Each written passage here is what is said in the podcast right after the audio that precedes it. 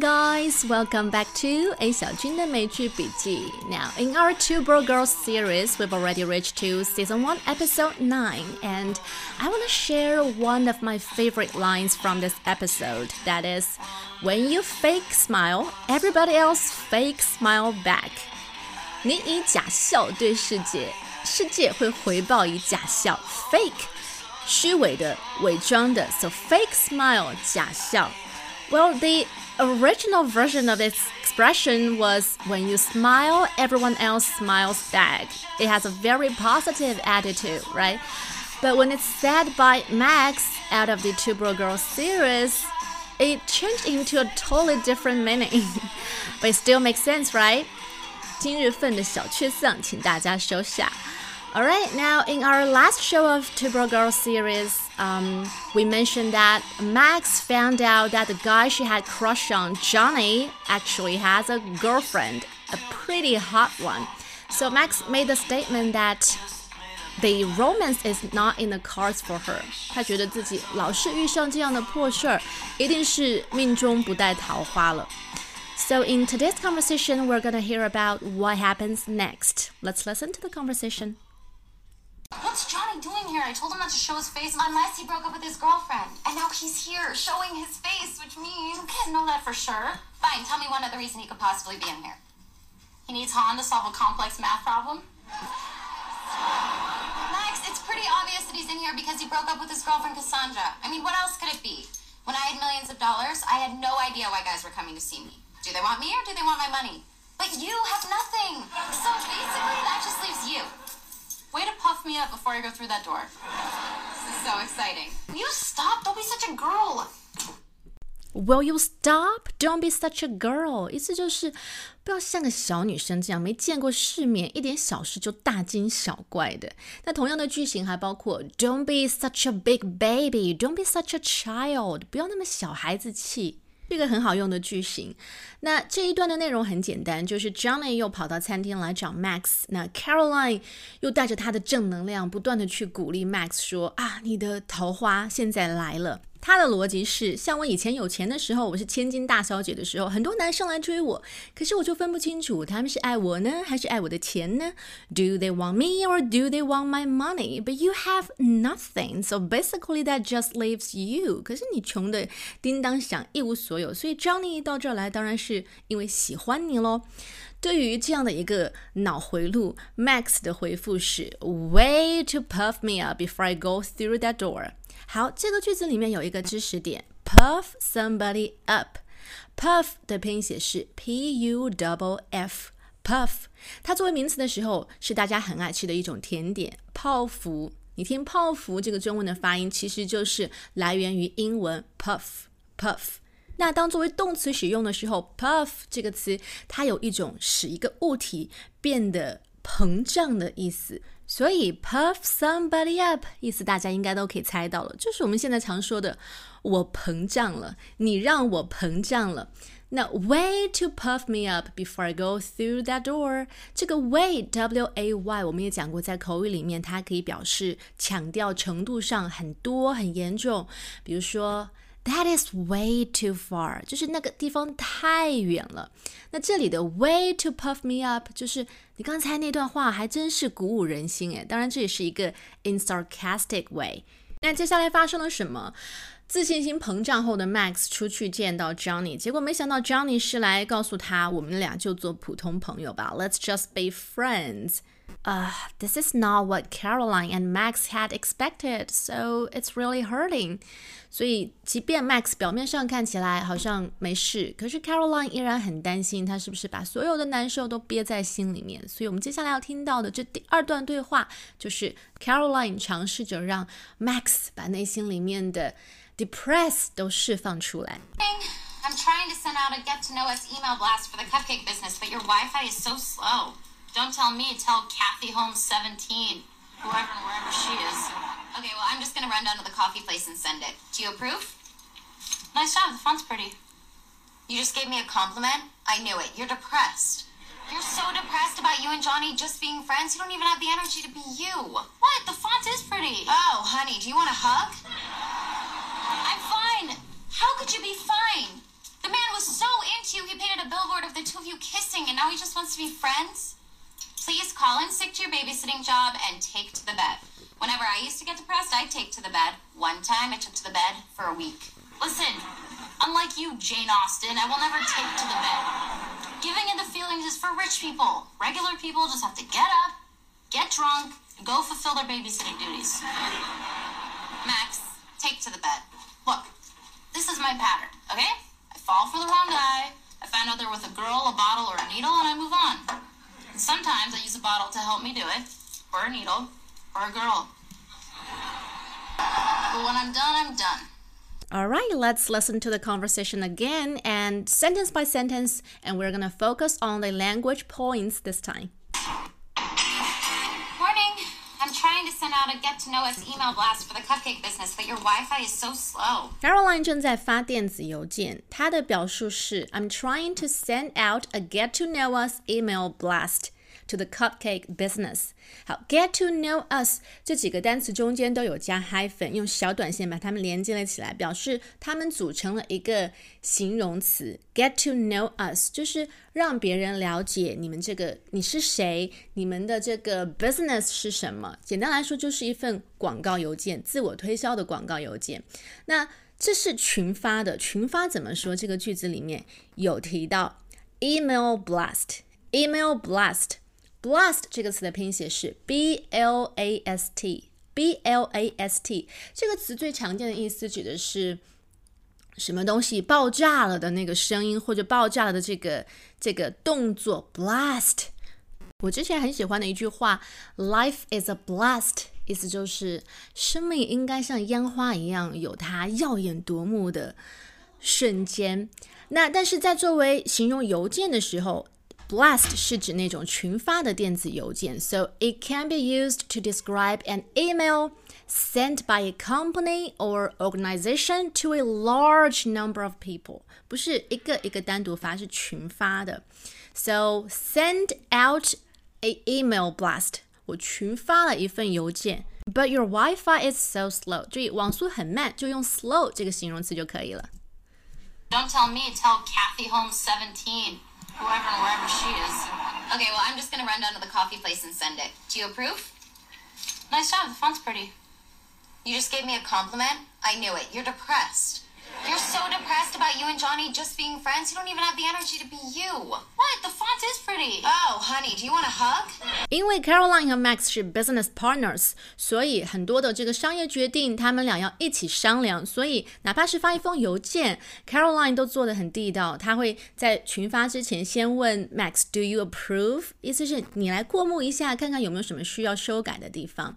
那 Max 做出了评论。Nice job. The font is pretty. Font, F-O-N-T，就是指字体啊，英文字体，English font，中文字体，Chinese font. The font is pretty. 字体选的挺漂亮的。I'm fine. How could you be fine? The man was so into you, he painted a billboard of the two of you kissing, and now he just wants to be friends? Please call in sick to your babysitting job and take to the bed.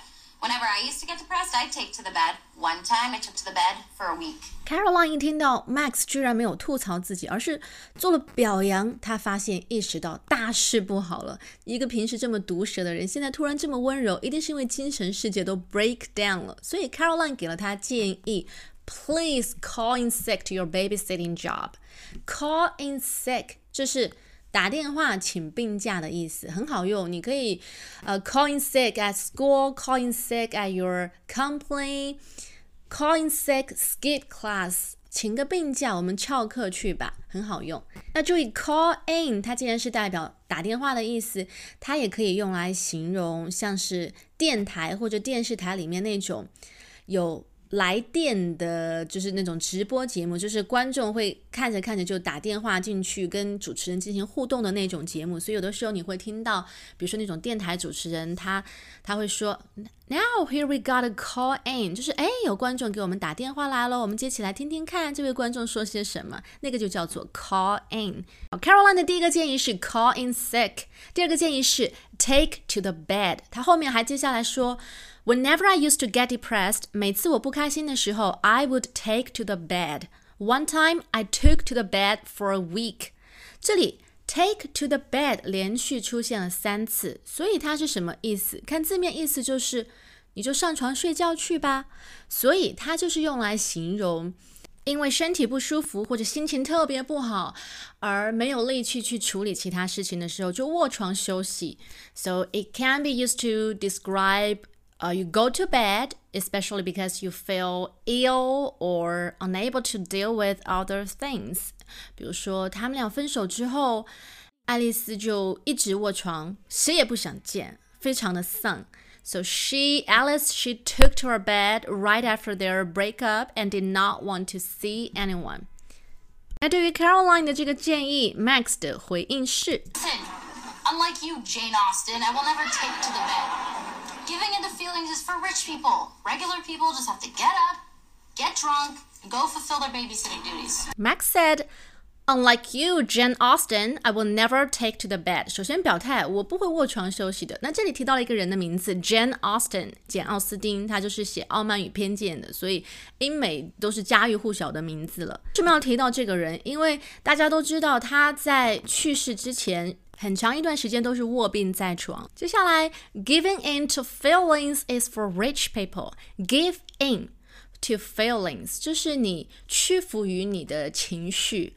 啊，被你的情绪所掌控，像这种事情是你们这些有钱人才有资格去享受的，有钱人才有时间可以去无病呻吟，去伤春悲秋。像我们这些普通人，早上一起床就必须得去搬砖呢。We have to fulfill our duties。这里的动词 fulfill F U L F I double L fulfill 是一个很好用的单词，它表示。完成、达成、履行、实现，所以后面接的名词除了 duty 啊职责，还可以说，比如说 fulfill somebody's needs 啊，满足了一个人的需求；fulfill somebody's requirements 满足了一个人的要求；fulfill somebody's ambition 实现了一个人的理想，或者 fulfill somebody's expectations 啊。达到了某个人的期待，fulfill an important function 啊，实现了一个很重要的功能。你看这些名词前面都可以加上这个动词 fulfill，很好用。那成年人必须要先 fulfill their duties，要先完成自己的。本分的工作要尽到自己的职责，所以崩溃也是需要挑时间、挑场合的。不像你们有钱人，一不开心就打个飞的跑到英国去喂鸽子啊，或者跑到大堡礁去晒太阳，然后发个朋友圈什么，没有那么矫情。Max, take to the bed. Look, this is my pattern, okay? I fall for the wrong guy. I find out they're with a girl, a bottle, or a needle, and I move on. Max 提到，This is my pattern. Pattern 这个词在英文的文章里面非常常见，可是它有不同的意思，很多时候大家会混淆，或者说不太清楚翻译成中文用哪一个词来对应会比较确切。那我们首先来看看，在这个段落里面，它表示的意思是 the repeated or regular way in which something happens，就是指一个反复会出现的模式。比如说，一个人他老是重复犯同一个错误，这个就可以叫做他的 pattern。又或者，比如说，啊，这几部小说这个叙事风格都是同一种模式，或者说同一种套路。So you can say all these novels follow the same pattern of storytelling。所以在 Max 这句话里面，This is my pattern，意思就是。这就是我的模式，我的感情模式。那具体是怎么样的模式呢？I fall for the wrong guy，我总是爱上不该爱的人。这里的动词短语是 fall for somebody，这是对一个人产生好感。比如说，他。一般都总是会喜欢年纪比她大的男生。She always falls for older men。所以你看，这也是一个模式。然后下一句，I fall for the wrong guy. I find out they're with a girl, a bottle, or a needle, and I move on。这里就是讲了他喜欢上的那些不该喜欢的人都有些什么的缺点呢？They're with a girl，就是他们脚踏两条船。They're with a bottle。A bottle 在这里指代的是酒瓶，所以就可能是个酒鬼。Or they're with a needle。needle 针管。那可能就是跟毒品，所以要么吸毒，要么酗酒，要么脚踏两条船，反正都是渣男。但是我 I always fall for these wrong guys, but when I find out, I move on。我一旦发现了，我就会抽身离开。 Sometimes I use a bottle to help me do it, or a needle, or a girl. But when I'm done, I'm done. When I'm done, I'm done，一句很酷的话。老娘就是拿得起放得下的人。好，我们接下来把整段对话再完整听一遍。 Morning. I'm trying to send out a get to know us email blast for the cupcake business, but your Wi Fi is so slow. Don't tell me, tell Kathy Holmes 17, whoever and wherever she is. Okay, well, I'm just gonna run down to the coffee place and send it. Do you approve? Nice job, the font's pretty. You just gave me a compliment? I knew it. You're depressed. You're so depressed about you and Johnny just being friends, you don't even have the energy to be you. What? The font is pretty. Oh, honey, do you want a hug? I'm fine. How could you be fine? The man was so into you, he painted a billboard of the two of you kissing, and now he just wants to be friends? Please call in sick to your babysitting job and take to the bed. Whenever I used to get depressed, I'd take to the bed. One time, I took to the bed for a week. Listen, unlike you, Jane Austen, I will never take to the bed. Giving into feelings is for rich people. Regular people just have to get up, get drunk, and go fulfill their babysitting duties. Max, take to the bed. Look, this is my pattern, okay? I fall for the wrong guy. I find out they're with a girl, a bottle, or a needle, and I move on. And sometimes I use a bottle to help me do it, or a needle, or a girl. But when I'm done, I'm done. Alright, that's all about today's show. And did the show fulfill all your expectations? I hope so.